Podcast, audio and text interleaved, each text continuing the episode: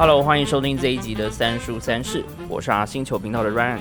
那这一集我们聊的是跟吃的有关的三本书，那我们邀请了王华。Ryan 好，各位听众大家好 Hello，Hello，我又来了。对啊，我们这次要聊吃的耶。对啊，而且现在已经那个我们录音的时间是傍晚，所以其实真的饿了。我我害怕那个等一下越讲肚子越饿，然后就发出咕噜咕噜声就糟了。超想要去赶快大吃一下。边看的时候真的觉得哦，我现在很想去日本。啊、好想去哦！现在真的很后悔，那个对一月前没有好好的又再去日本玩一下。对啊，而且又看到那个伪出国的那个，嗯就是你可以去飞一圈回来哦，我都觉得好想去吃个飞好，机所以现。在到不了的地方，我们就用食物跟阅读吧。还好在在台湾，其实还蛮能吃到那个对日式的食物。而且日式的料理其实又有分嘛，这就是今天的主题。我们嗯第一本会先讲江户武士吃什么，然后这是对践行文化出的书。好，那当然江户那时候就基本上在日本这个地方，尤其是嗯在当时其实是全世界第一大都市嗯江户。那那个时候那里的人到底吃了些什么？那就是我们翻开这本书，嗯然后看。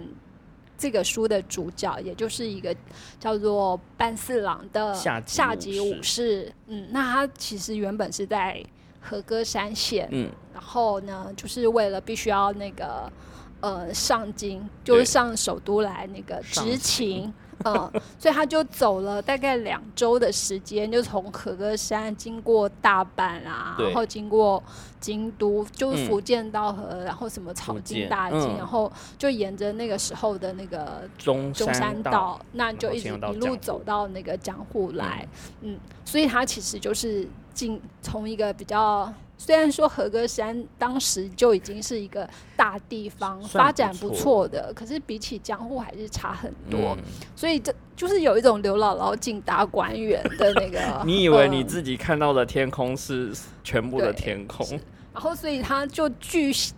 巨细靡遗的一路写下他每天到底吃了什么。那这本其实很有趣，就是作者呢是一个研究者，然后他是针对就是半四郎这个人这个主角的日记，对，去做研究。那中间他会用他自己的方式去解读说去了解这个写日记的人到底经历了什么。嗯那我觉得一翻开很惊讶的地方是说，他他里面提到，其实有一说世界上最早的专门料理店是在江户。对啊，因为那个时候其实如果是一般人，那尤其是乡下的地方嗯。或什么，所有东西其实必须自己料理。，对，嗯，然后自己种菜，自己干嘛？那可是像江户这样子一个百万人的大都市，而且嗯。它汇集了各各个阶层的人，嗯，那所以会有很多，比方说市农工商，其实是从外地来。就从呃嗯不同的他没有办法惜家带眷。对其实像这个就是半四郎，他也是，就是把妻儿都留在和歌山对啊县，就是自己一个个人人，赴任。不，单当然他还是对他是单身赴任，嗯，可是就跟着他的叔父，对其实也就他的顶头上司，嗯嗯嗯，然后还有两个助手，嗯就四个人浩浩荡荡的嗯就这样一路走过来。嗯那从一开始我们就可以看到，哎、他就开始一路吃啊，当然就是没办法，就是嗯，沿路记录，对，所以就可以看到，哎、从关关西西到到关东那他们吃的东西呈现了怎么样的变化？那嗯。其实我们就是呃，从他的日记看到这些记载，然后就反而还蛮能代表当时的一般人到底吃些什么。因为他的社会阶级跟其实跟平民没什么差别。对，然后像一开始第一章，我觉得很有趣，它是有提到调味料，就是味增跟味淋。嗯，那这个在做日本料理的时候，其实是非常重要的两个元素。它真可以让很多食材甚至是汤的味道是完全会会改变。对比如说味增又分很多种，有，然后各地还有各地不同的味增，嗯然后包括像就是呃另外一个很重要的像呃酱油，或者是他那时候做那个酱汁，所以比方说他们说，哎、在煮锅的时候，你一边用的就是是昆布，然后另外一边用的汤底是那个柴鱼啊，对，嗯，所以就会很很直接、很明确的展现各地风土不同，嗯，还包所以形括盐，成的那个就用的不同的盐，然后呃比较精致的，或者说比较一般，然后它的咸度可能不一样，那它就是用来料理不一样的，比如说鱼肉啊，甚至是煮汤。对然后，所以我们就可以慢慢来从他的日记来看说，哎，那这个到底做了些什么？对啊，然后他其实是从一个男生的角度去写关于食物这件事情，然后包括就是他自己要料理，对，因为其实真的就当时在江户，其实男女比例差非常多，嗯，呃所以而且就是像他们基本上武士，嗯。呃，没什么收入，他也不是，对，就是虽然是不是生产，不是，所以对他们来讲，他们就是每个月就接受了一点点的那个俸禄。对，呃，那那个俸禄其实不多，所以他们也必须要想办法，就是比方说哦，就是他就会很很那个锱铢必较，嗯嗯比方嗯。说好这个鱼今天是多少钱，然后这个酒是多少钱，嗯。所以像他们那时候就是有人写了一本那个什么江户字嘛，或者是就有点像是当时的那种旅游指南，或者是那个江户生活指导手册之类，甚至其中就出现了一个建议，就是说，诶，江户有很多酒，那有一种是很很高级的酒，嗯。那喝再多呢，隔天都不会宿醉。嗯，可是因为那个很贵，很贵，所以他就告诉那个就是武士，就是下级武士或一般平民呢，就说你不要选那个酒，你就去喝火酒好了。对嗯，，那喝火酒呢，其实就是比较烈，然后嗯。质地也比较但比较对，比较便宜，而且就就是你喝了就嗯。会、就会饱，所以你也不用点太多下酒菜。呃，因为那一嗯段就是写说什么，你喝了酒，其实因为它呃可能比较酒精比较重，所以它比较容易醉，所以你大概醉个半天，你就会稍微可能忘记那而个饥且还可以饿的感觉。省下两餐的钱，这是很重要的。所以我觉得看日他的日记啊，就是刚这本书里面的研究很有趣，就是他会不断的去提到那个菜色的价格，然后包括酒钱是多少，然后又呼应到就是说他其实身上有多少钱要花多少这件事情，就是还做也有那些小表，我觉得很有嗯趣。就可是就同样很可惜，是他其实真的不是美食家，所以他写了这些食物。那我们可以看到，哎、这些食物是可可以猜出嗯大概是哎、那个成分有什么，对，然后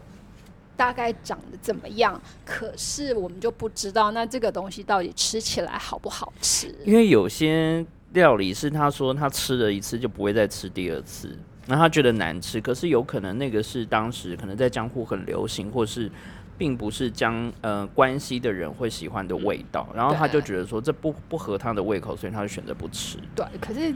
那个他也有他很喜欢吃的食物。那比方说，他一开始就提到那个其实很普遍的那个荞麦面。。对，那现在我们当然也知道，哎、日嗯式的那个面。就是日本料理，嗯。好，日式的面里头，嗯。荞麦面其实就会很常见，嗯，对，然后也不用特地一定要到什么餐厅才可以吃到，对啊对啊。嗯。那这个甚至在江户当时其实嗯。就很多摊贩或者什么都有，可是其实他们那时候的荞麦面长得不是一条一条是细的，长型的，对，它反而是一块一块的，像面疙瘩一样。嗯，因为这里那后来面才慢慢嗯出现那种就是面条型的面，对啊，嗯然后在那个时期，江户的话，嗯，他们有非常多间的荞麦面店，就是几乎每一个町里面都有一家荞麦面。对，然后他们就有一个统计，就是说，哎，到那个万延元年那个时候呢，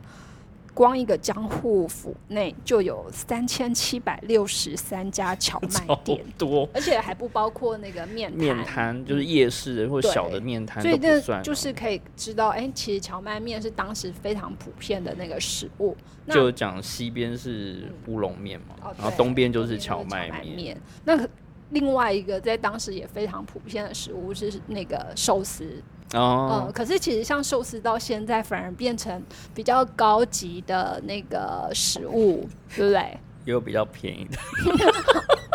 好，可是可是就通常比方说好碰到节庆啊，嗯或那种的时候，大家就会想到说，会哎、要奢侈一下，要来叫那个那个丰盛的寿司就是要司带一盒高级的三四层的寿司。好，这个我们。等一下那个另外一本书里头还会讲到，到底那个因寿司要怎么准备。嗯好，那这个其可是其实，在江户那时候的寿司是很一般的食物，对啊，哦，而且就是他们可以常吃。那包括像现在那个另外一种鳗鱼饭，在江户那时候也是，就是当时你只就是要想吃就可以拿到。还不是像现在一样剖开来的，当时嗯可能是直接穿过去。可是它也有就是蒲烧对对或者是对那个清清烫清煮嗯鳗鱼，嗯那是那是因为江户其实当时的那个水运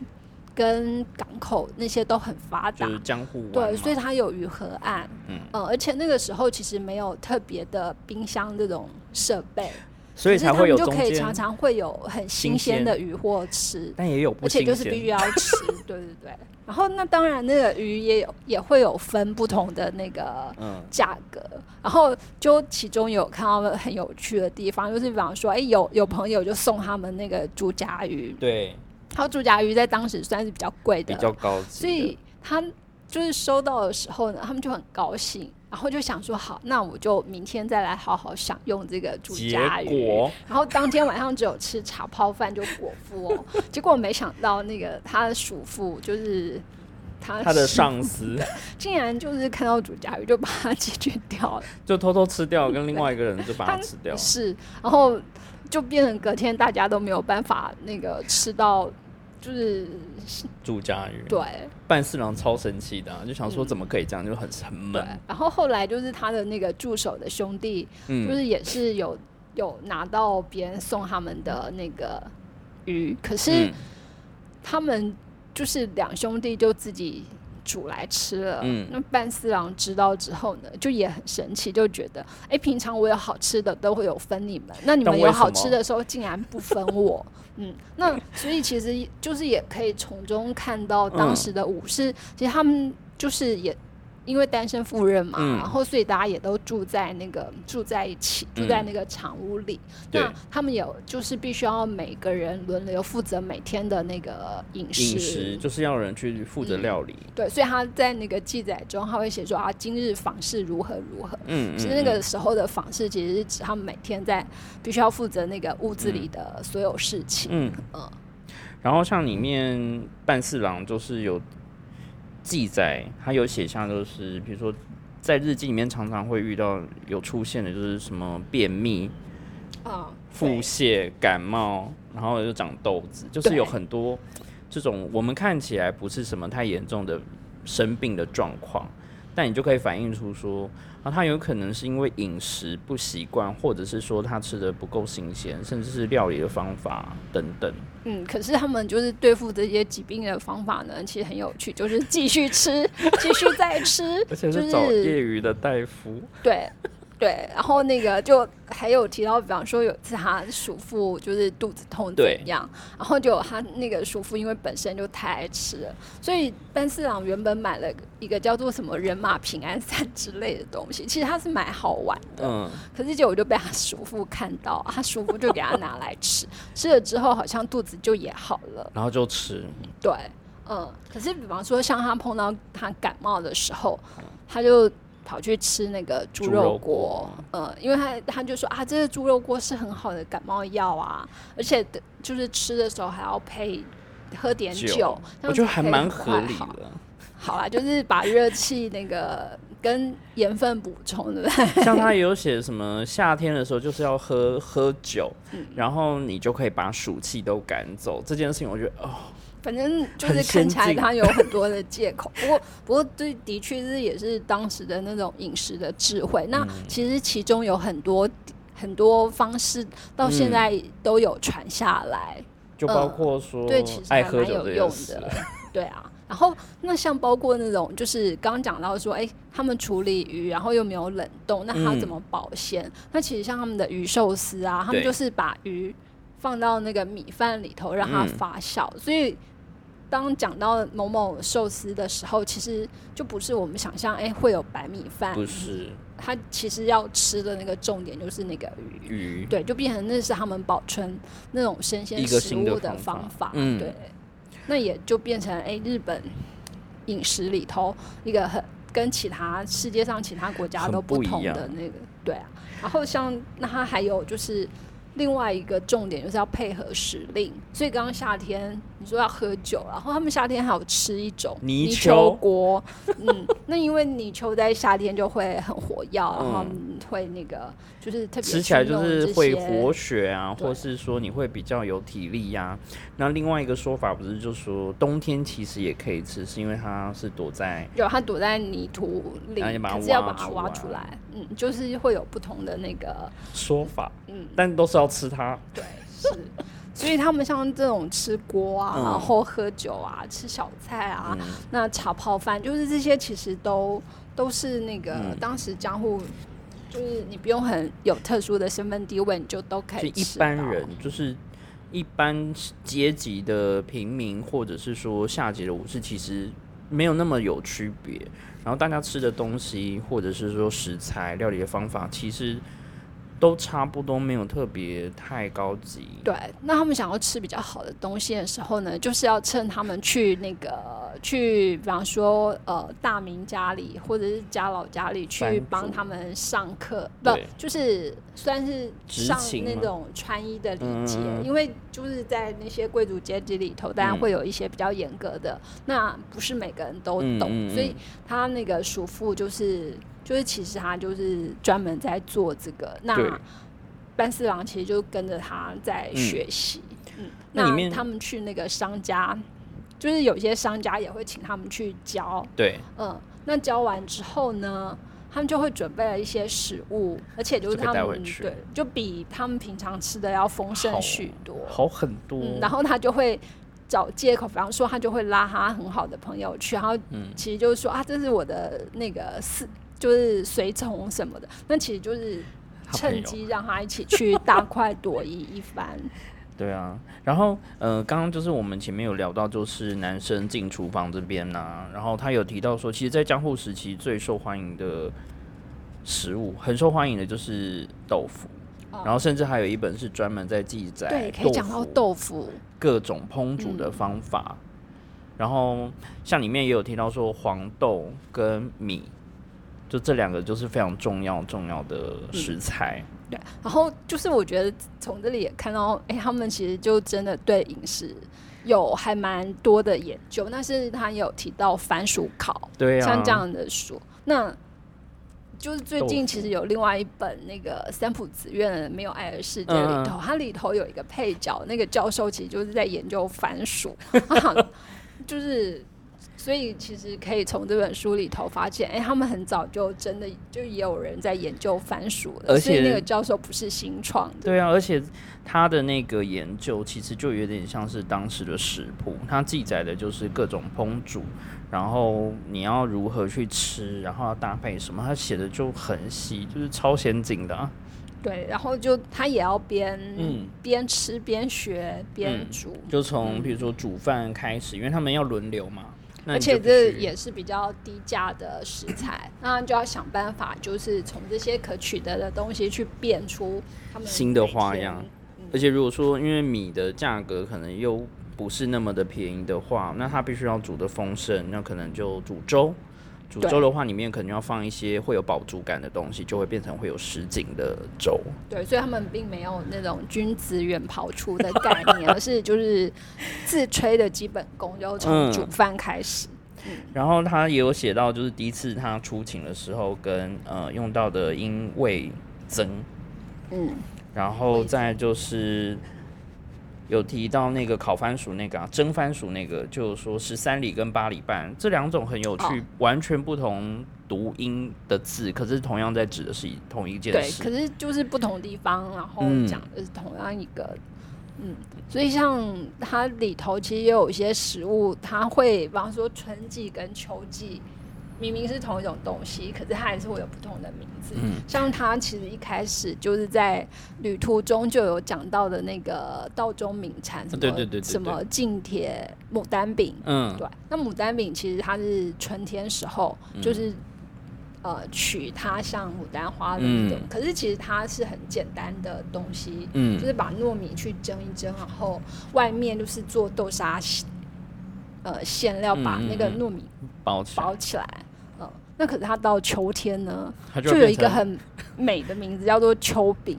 对，摇身一变，是。然后他们就会在讲说就是春分、秋分嗯，时的节交替的时候，，对对对，那变成那是他们那个呃，一方面又代表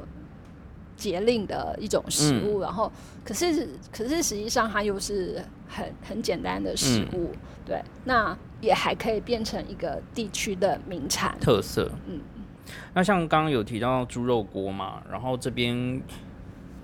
作者其实就有聊到，就是说，因为古时候日本人没有嗯，吃、比较少，吃肉，这个其实会出现在我们等一下对的书里面。那这边刚刚有提说，其实会有用别的名字嘛，像他就讲说山猪肉就是牡丹。对，然后鹿的肉就是红花，就是用了一个非常美的，但是你明明要去吃，可是，在当时可能人家人家会觉得说，哈，你要去吃肉，对啊。所以那个在一些日式的餐厅里头，还可以看到他用这样的代称来讲。那如果你不知道的话，你可能会觉得说你不知道那个到底要点什么。是去吃金鱼吗？对，他是用山金，就是其实其实是山竹。嗯然后就变得很像挂羊头卖狗肉。我看完之后就有大笑说：“天啊，嗯这好像是密语，就是你要进去看食谱，就没有一个你认得出来这是什么动物。”对啊，，可是对他们当时人来讲，就是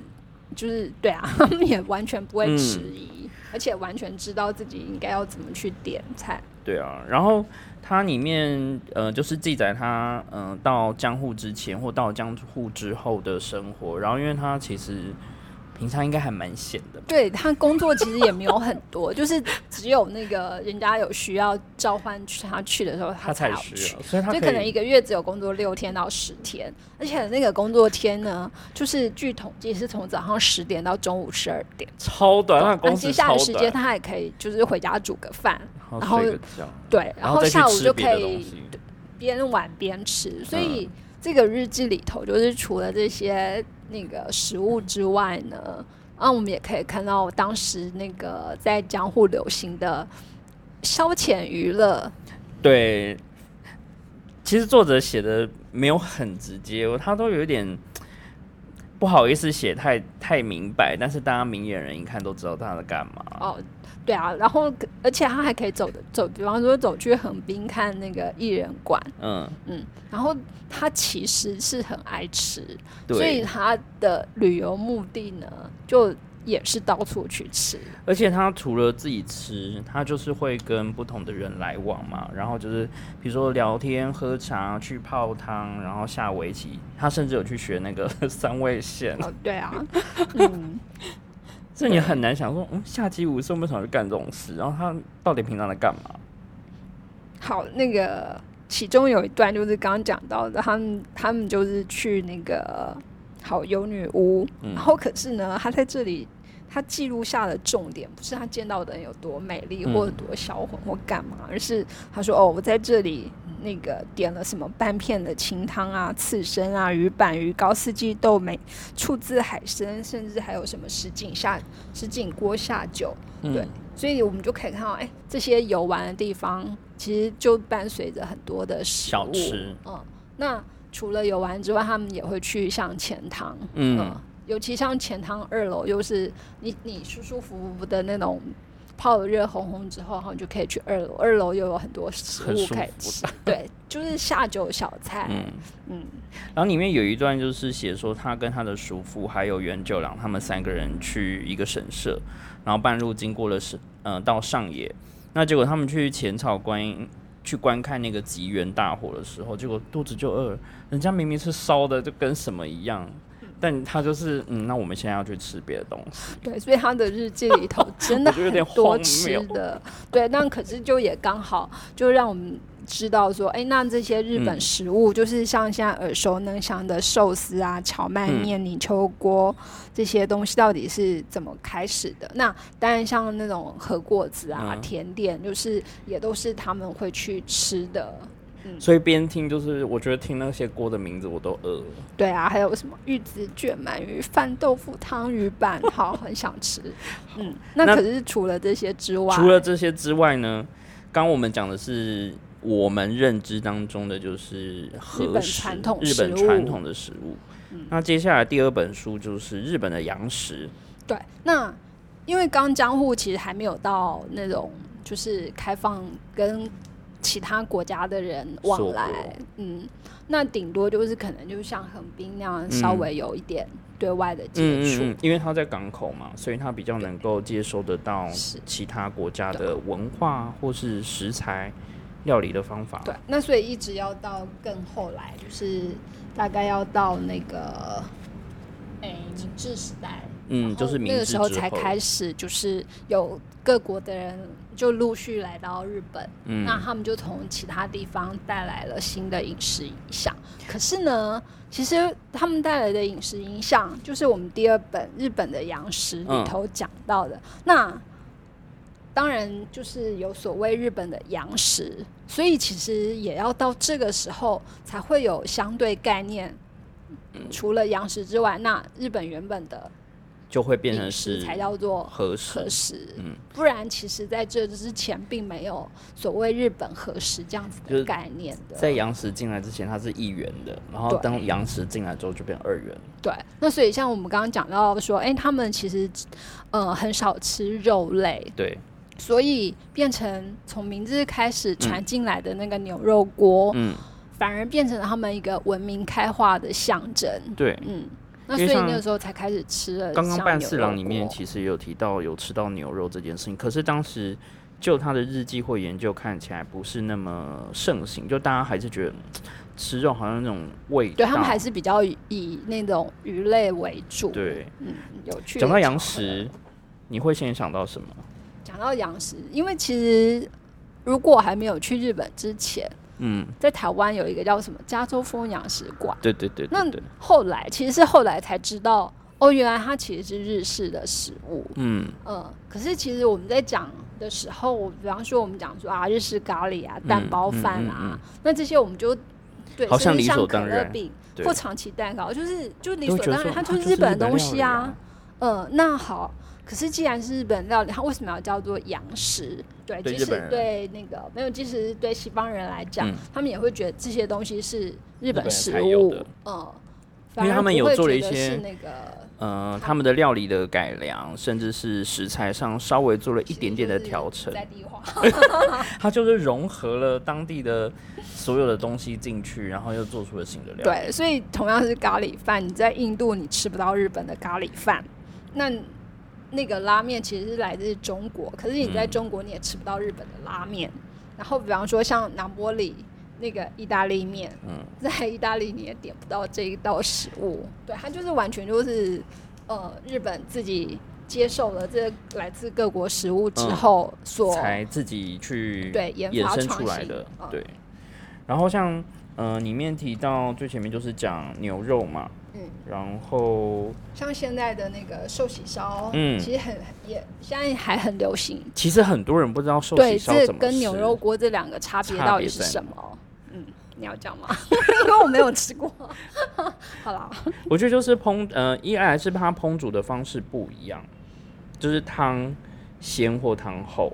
嗯，一种是先把肉炒熟，然后放其他的配料进去，对，然食后再加汤。对然后另外一种就是先把汤汁这样子先煮了煮之后熟，你，再放料，对，这个就有点像火锅的吃法，有点像火锅。然后但是他们的只是一定要用水量，酱油，是吗？嗯，它有特殊的，呃就是煮寿喜锅的酱，嗯然后再就是它的汤的量不会一样。就像说你如果去吃。呃，寿喜锅的话，它其实水量应该会比较少一点，因为它味道会稍微重。对，然后所以所以你去那个你去东京的时候，好啦，就是你要点牛肉锅或寿喜锅，其实你要讲得就是很清楚。对，不然你可能吃到的就不是你想象中你想要点的那个。对，我觉得这个差异很有趣。你说在台湾，你说在台北跟在高雄吃的，也有可能会有稍微不一样，但不会有像在日本这样的差异这么大。对啊，对。然后所以那个，其实在这本书里头，它就是提到的世界各国。那一开始当然是从葡萄牙跟西班牙，嗯，然后因为它进来的地方不一样嘛。对，它是就是像长崎这边，所以他们带来的，比方说像糖，嗯。嗯，然后还有那种腌制法做的东西，所以像现在我现在在日本，其实也很常见的南蛮字，嗯嗯嗯嗯，或者是我们喜欢带伴手礼回来的那个长崎蜂蜜蛋糕卡斯特拉，嗯，对，那其实这些都是那个就是外国人带来的。还有包括调味料，就是讲那个南蛮的胡椒、南蛮星子，其实这都不是他们自己原本会有的东西。对，可是其实，但是就是他们知道了这些做法之后，就会用了，就是反而又会把这些材料呢，就用用他们的原本有的东西来做。嗯，对，所以变成说，像那个南蛮字，嗯嗯嗯，它的那个酱汁其实跟原本产地的酱汁就有很大的不同，对，那所以所以就变成一道新的日本饮食。像还有那个长崎的天妇罗啊，葡萄牙炸物啊。对啊，你看像我们讲到天妇罗，就是就觉得这根本就是 就是日本东西啊，就是日本食物。我没有办法想象，它不是，它其实不是。对，那像那个还有。接下来那个很常见的日式猪排猪排饭，嗯，可是其实它又是学自那个法国的那个炸猪排，嗯，可是他你看他就是法国用这样的调理方式，然后到了这里，那突然就是日本的那个厨师把它用跟天妇罗类似的处理方法，就是再去处理沾面衣，然后再去炸。嗯，那就把一个法式的肉排变成了一个日式的炸猪排。因为我觉得从呃食物这边去看这些演变呐，你就想说外来的文化其实进到日本都有可能会被吸收，然后重新长出新的样子。对，它没有办法完全的被统治。是，然后而且就是日本人会有很很奇特的那种精神。那我觉得看这本书里头，我觉得有一个故事。实在非常的励志，真的很很适合拍那个拍成一部短片吗？纪录片？日剧日剧，因为像就是我觉得印象很深刻的是那个他讲说，哎，那个时候就是战战争嘛，所以他们有很多德国俘虏，嗯嗯，他们把他安置在五个地方，然后他们在其中一个地方就因为德国人，他当然。就人嘛，就会思乡，所以他们就在那个营地里头就弄了土那个屠宰场，那就是做德国香肠。然后日本人就发现了香肠，就是知道有香肠这个东西，然后也觉得哎好像不错，可是他那个时候不不知道怎么做，所以他就去求德国战俘来教他们。那当然，这中间的过程就是很励志，因为人家也当然不肯一开始就教你，而且他又是一个战俘的身份。那可是过程，日本人就很虔虔诚的去 去求教，他们对交往，或者是在那个战俘营地里头办音乐会啊，百般笼络或干嘛干嘛，然后终于可以得到食谱。然后结果到现在就更夸张，就是好香肠在欧洲有那个传统的那个香肠比赛，嗯嗯，结果呢？到现在，日本人去跟人家抢了个冠军起来，那我就不知道，就是当时他们会不会很后悔，就是竟然把这秘秘籍。可是我觉得应该很多德国人不知道这件事情，就是说原来日本吃到的香肠是从德国战俘传过去。对啊，呃，那所以就是可以从中就看到，哎，日日本人其实他们。就是虽然有锁国，可是对于所有外来的东西，他们反而接受度还蛮大的，然后又能够加以巧妙的变化，变成日本自己特别的食物。那所以像我们现在实在太熟悉那个日本拉面，嗯，可是实际上拉面这个东西其实是从中国传过去，对。那甚至像在兰，就是兰州，他们真的就是把面用。用从面团这样一个一个拉拉拉，把它拉成面条。对，那可是到了日本之后，他们可能用机器去做，然后可是，在汤头方面，他们就会有各式各样的比方说从北到南，从札幌一直到南部的冲绳，那同样这个拉面这东西，他们就有各种不同的做法。所以你到哪个地区，你要点怎么样的拉面来吃，就其实是很有学问的。因为你想要吃到当地最道地的那个料理的话，嗯，对，就是你要是个老饕，你就能够去。点出最当地的料理。对，那为什么它是当地最最具特色的料理？其实都有这些发展的背景。来有之。嗯，那像刚刚讲拉面嘛，就台湾也有不同的拉面，就是传到了台湾之后，我们又有自己的改良。对，然后有就是所谓台式拉面，不知道。就是所有日本人来就说这是拉面吗？可是因为像日本，然后说他们在汤头上面用的那个盐会非常的咸。嗯，然后我觉得就是最有趣是去年前年，反正我们去日本，然后要吃拉面，然后因为汤头太咸，嗯，就一直跟他们讲说，请请给我就是热水在家可以稀释。结果呢，他就拿了一个保温壶来，然后倒，我想啊，太好了，结果我就倒进去里头啊，然后结果结果吃起来，哎，的确是有稀释变淡，可是为什么觉得它变成冷面了？因为他保后来才发现，他保温壶里头装的是冰水。对啊，他们没有给我热水。呃，他们就觉得啊什么什么，然后我一直跟他讲说我要热水啊，他们就觉得你你要热水干嘛？对。然后他以为我要水是要喝，可是当他看着我把它倒到拉面里头，我觉得他们应该也很傻眼吧。不得不说，就是我刚回来的时候，正好有一些日式料理的餐厅名店开始在台湾展店。那他们会遇到的第一个问题就是刚刚讲的，就是拉面的口味太重。于是呢，这些拉面或是说有做日本料理的餐厅，他必须要开始思考，就是说要不要加高汤，就是让它比较稀释。这件事情其实每一家我听怪大概都有一些就是内部的讨论跟很。就是在思考说，哎，我们这样要需不需要因地制宜去考虑这件事？因为真的跟我们原本在日本做的方式不一样。对他们原本可能都已经有非常固定的配料配方。这是一个小革命，就是进台湾之后才会有那种说，哦，如果您觉得口味太咸，我们可以帮你加高汤这样。好，那就是所以其实。就有很多有趣的那种差异跟对比出来。那这本书就除了提到就是不同地方，那除了刚刚的什么西班牙、葡萄牙、德国，那英国。海军其实英国海军带给他们的是咖喱。我觉得这件事情的转变真的太惊人。对它不是印度来的咖喱，不是。可是英国海军的咖喱是印度带去的咖喱，但是呢，这三个地方的咖喱吃起来味道却又完全不同。就是他乘着船，然后渡海，然后到不同的国家，它就开始发展出不同的味道。对，那可是其实这是当时他们也是为了要。食物因为营养嘛，然后再就是保存，因为你看在海上待这么久，那你要如何去煮出对船员来说，嗯，下饭有食欲，因为有有人晕船嘛，然后再就是食材你要能够在就是呃海上的时间能够持续保存的话，要用什么烹调方式？对，然后像这样，然后炖牛肉，就是其实像日剧里头就是说哦，每天一定吃咖喱饭或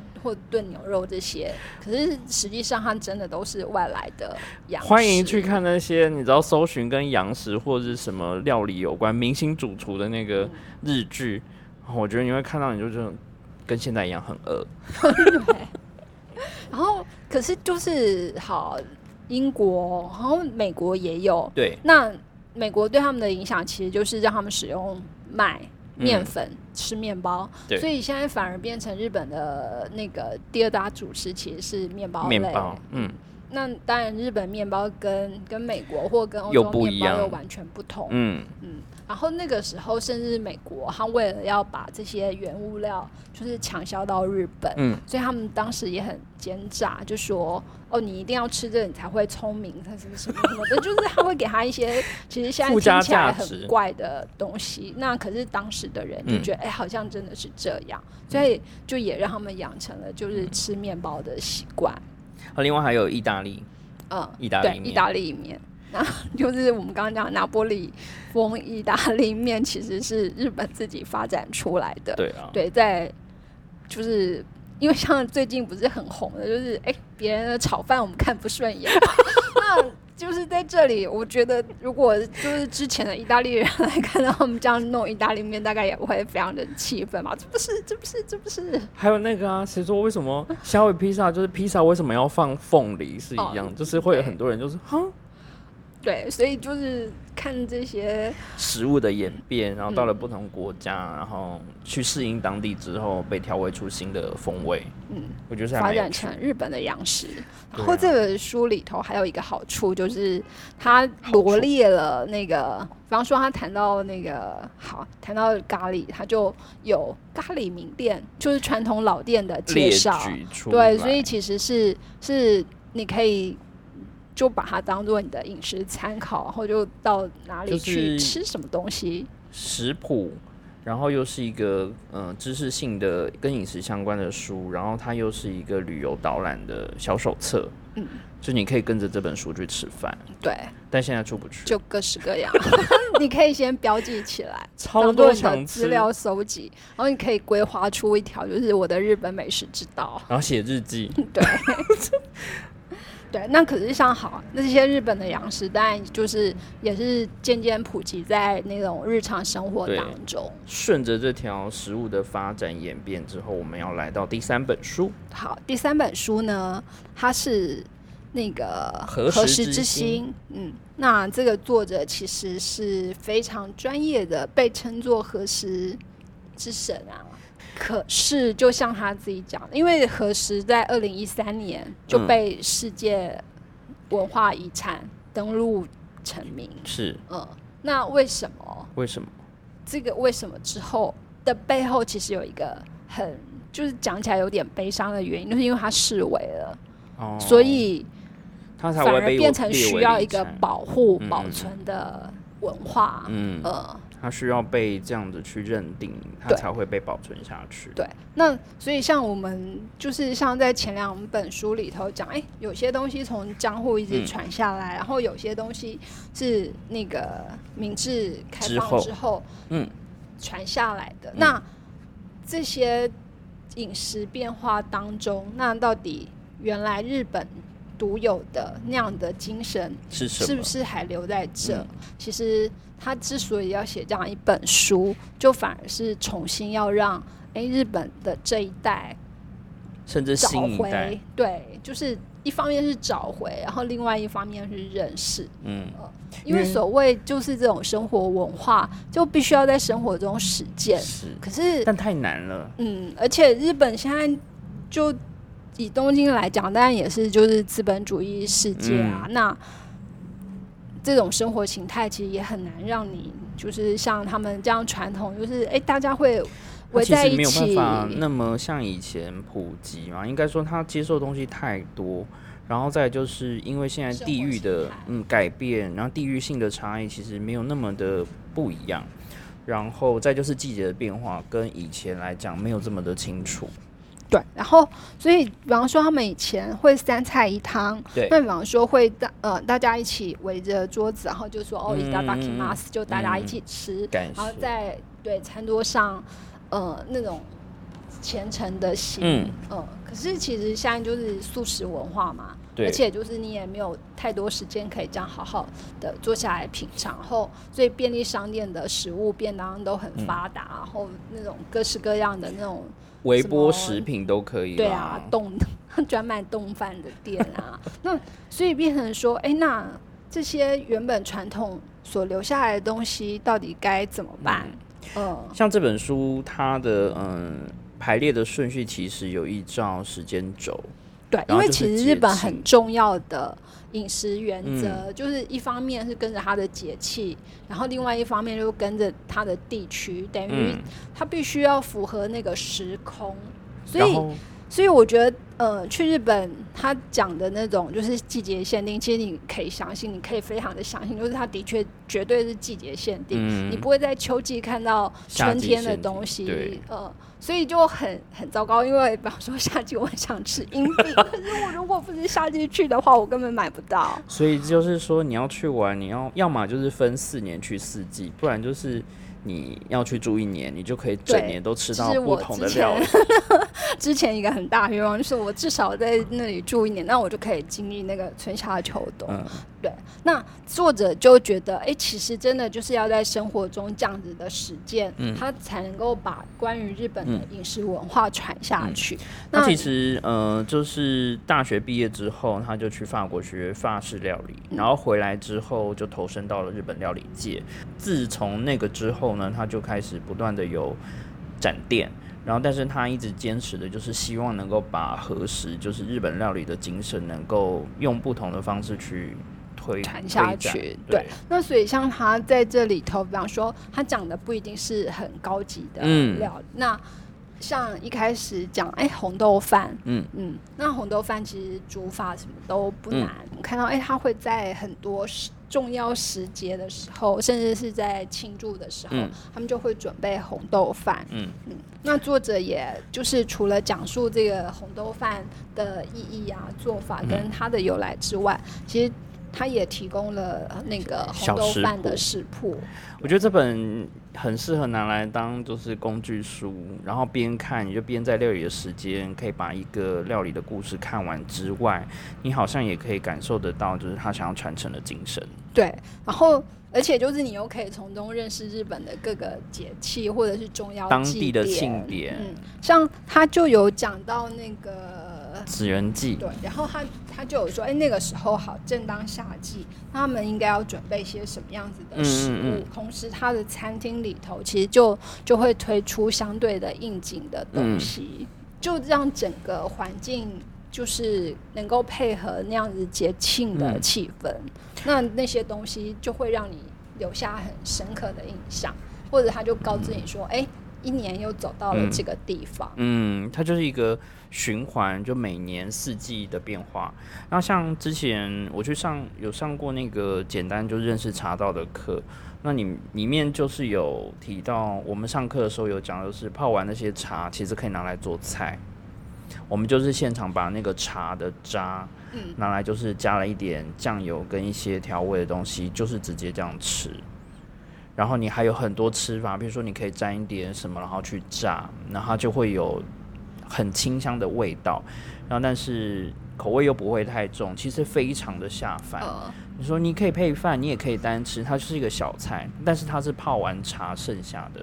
哎、这样就完全不浪费食物。嗯这个就是一个他们很重要的观念，就是所有的东西都要把它就好好利用，因为对是不能浪惩治那个 上天跟自然赐予之物。嗯，然后里面除了讲茶之外，有讲到就是呃，像他小时候是把茶当水喝，对啊就他的饮食习惯跟他们，是，然后我觉得他讲到一点很好玩，就是比方说，好，他就说，哎、他们从小在京都长然后所以都一直在喝番茶，所以他们不会觉得番茶有什么特别的味道，因为对，就像水。可是嗯其实到、到关东，那对江对东京人来讲，他们喝到翻茶就会觉得，哇，这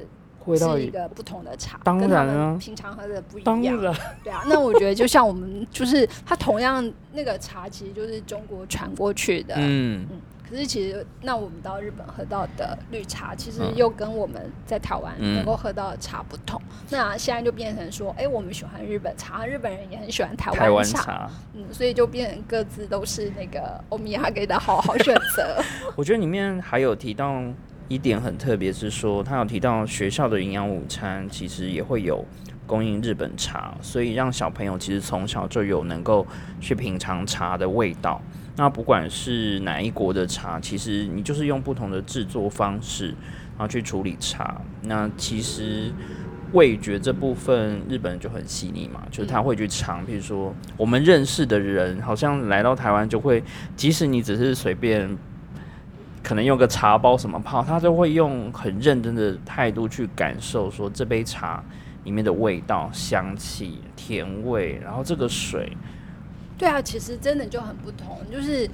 像这种绿茶，然后我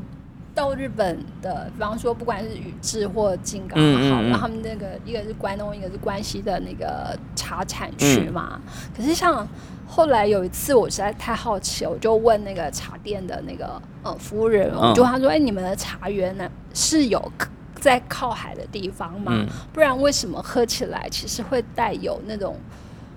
海的气味，嗯。嗯，就有点，就又又有点像呃怎么讲昆布，可是就是有海味，对有海味，而且还蛮重的，像那种嗯。玉露。嗯，可是他们就说哦，没有，他们的茶园没有没有在靠近海的地方，而且其实就是比较靠山。嗯嗯。嗯，对啊，那那样子的风土为什么会培养出来一种有有带有海味？后来就是我本来比较怕是自己的错觉，可是后来就问其他朋友嗯，这，是个谜团吗？呃，然后就同样也有人觉得，哎、真的喝起来有一点台，湾人吗？对对对，还台湾人我，觉得这个有跟你的呃成长的环境有关，就是每个人对于味觉的感知或对应的东西会不一样。嗯譬如说，我会觉得这个是有海的味道，但对他来说，他可能觉得是别的东西的味道是。比较潮湿，甚至是别的东西，就是这种很难判断，因为每个人味觉的那个累积跟对应的记忆是不一样的。对啊，然后像这本书里头又提到另外一个我觉得很有趣的是那个豆腐。那像豆腐在台湾也非常的常见，甚至有、嗯也是有各式各样的，什么家常豆腐、豆腐、鸡蛋豆腐、腐肉豆腐什么之类的。那其实，在京都，就是豆腐也几乎是京都的名产。重要的对，然后他们就讲说，哎、京都的水就是是软水，嗯所以它做出来的豆腐那个真的跟其他地方又都不一样所以到京都其实真的要去吃是去那个吃豆腐。豆腐，对、然后像作者就总结，就说，哎、日本日本料理，哎、是水啊，是水的水的。料理，那像就是中华中国的料理，其实是火的料理，然后欧像欧洲，洲其实就是土的料理，对，那就还是完全不同的那种、嗯对啊，处理方法，然后所以其实在这里头，就是我们可以看到这些，嗯哎、像它里面呃有简单提到一些呃烹煮的方法，然后其实这些都是回到最原始，就是你在拿到这个食材的时候，你要用什么方式去处理它。嗯，而且其实就不需要太过反复的嗯手段，其实都没有太复杂。然后当然就是有提说米饭当然就是主食嘛，那跟米相配的就是酒。酒对，所以酒也是很重要。那当然，日本各地有地各种地酒，真的是嗯。好一间超市也装不完的多。嗯，然后呃，接下来其实快要到七夕，然后七夕之后就是重阳，那里面就有提到就是秋天的料理啊，然后他有印象回忆说，他小时候祖父呢是用菊水井的水做料理，呃，哎、木村文男就是一个日本女星，然后她就有拍一部，就是算是短的日短片，对，然后她就说哎、来去京都住一晚还是什么。嗯，然后他那个里头其实就有一集，就是讲说，哎，他的那个就住在京都的叔父还是什么，嗯嗯嗯。就跟他讲说，哦，你要去哪里哪里哪里去取水哦，嗯，然后他一开始还满头雾水，就说啊什么？什么？而且他那个取水就是真的是要拿来做那个料理用的，嗯，所以京都其实对水也非常的讲究，水质的味道，对，而且他们就是有讲到说，